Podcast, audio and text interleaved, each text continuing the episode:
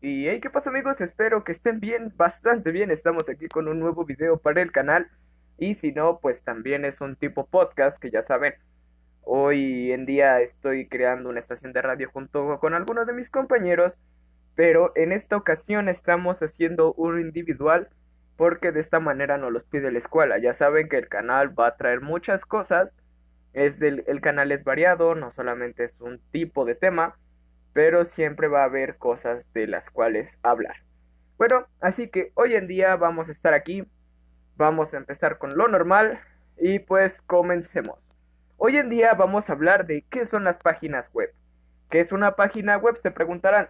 Se conoce a una página web como una página electrónica o una página digital, un documento digital de carácter multimedia mético es decir, es capaz de incluir audio, video, el texto y sus combinaciones o hasta más cosas.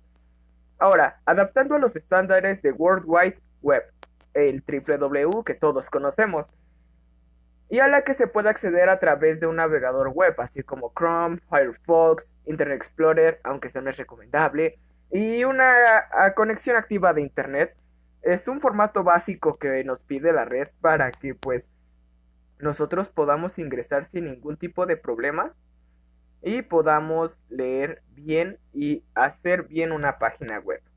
Prosigamos. En el Internet existen millones de páginas web. Hay de muchos tipos, hay diversas, también es diverso el contenido lo que puedes hallar. Por ejemplo, puedes buscar algo para, para tu tarea y pues es una página informativa. La mayoría de páginas son informativas y otras tantas son interactivas, entonces pues hay diversas formas de cómo hacerlas. Ahora, esto representa el principal archivo de información de la humanidad que existe actualmente. Es dar información para que todos sepan lo que es. Almacenado en miles de servidores a lo largo del planeta. O sea, va a ir cambiando y cambiando, cambiando y va a haber mucho, mucho más a lo que posiblemente se pueda acceder velozmente gracias a un sistema de protocolos de comunicación llamado HTTP. Ahora, en muchos de estos casos, el acceso de una página web o sus contenidos puntuales puede ser sometido a prohibiciones, pagos comerciales u otro tipo de métodos de identificación como el registro online. Eso sería más como, ¿cómo explicarlo? Como cuando te estás registrando en Facebook, eso se le considera un registro online, así como cuando metes tu cuenta a Google para estar dentro de. Muy bien, ahora, el contenido de esta biblioteca virtual no está del todo supervisado, porque pues hay páginas que nosotros conocemos a las cuales podemos ingresar y pues poder descargar cosas gratis e ilegales. Yo no lo he hecho, claro, pero ya saben, ¿no? Ese tipo de situaciones. Las páginas web se encuentran programadas en un formato de HTML o XHTML y se caracterizan por su relación entre unas y otras a través de hipervínculos, así como cuando te dejan un enlace ahí en tu clase de entra de ese tipo. Muy bien, ahora prosigamos para qué sirve una página web. Una página web cumple básicamente con la tarea de brindar información y de cualquier índole y en cualquier estilo o grado de formalidad.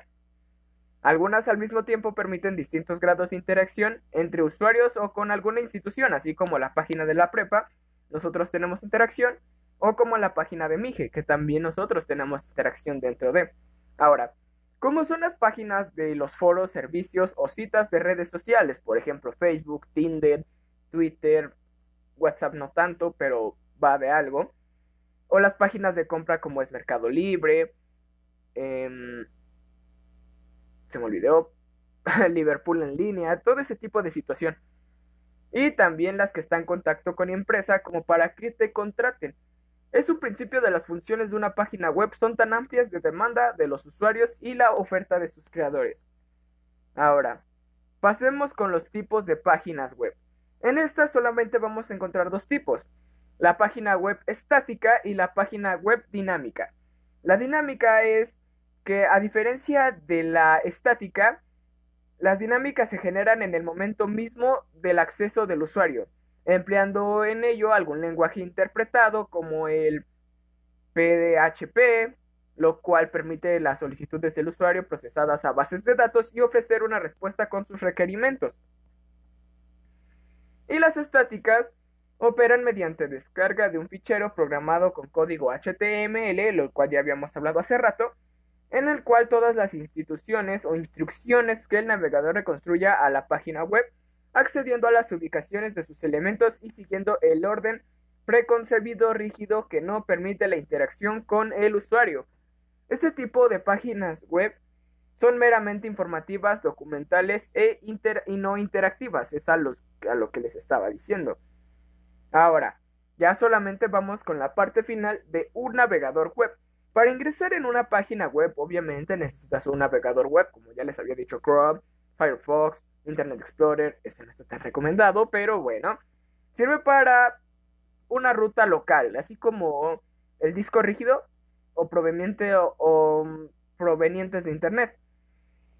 Se les conoce como navegadores o exploradores a partir de la metáfora que la red es un lugar vasto y abarrotado para que se necesite una plataforma.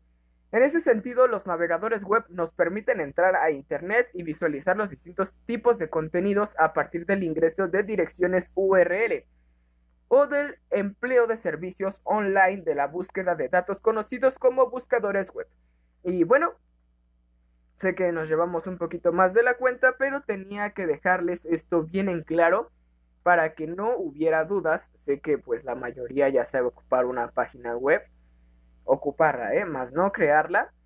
Y pues bueno, espero les haya gustado amigos. Ya saben, denle like si les gustó, compartan si tienen algún amigo que sea menor de edad, que quiera estudiar algo así para que se vaya metiendo al tipo de información que se necesita.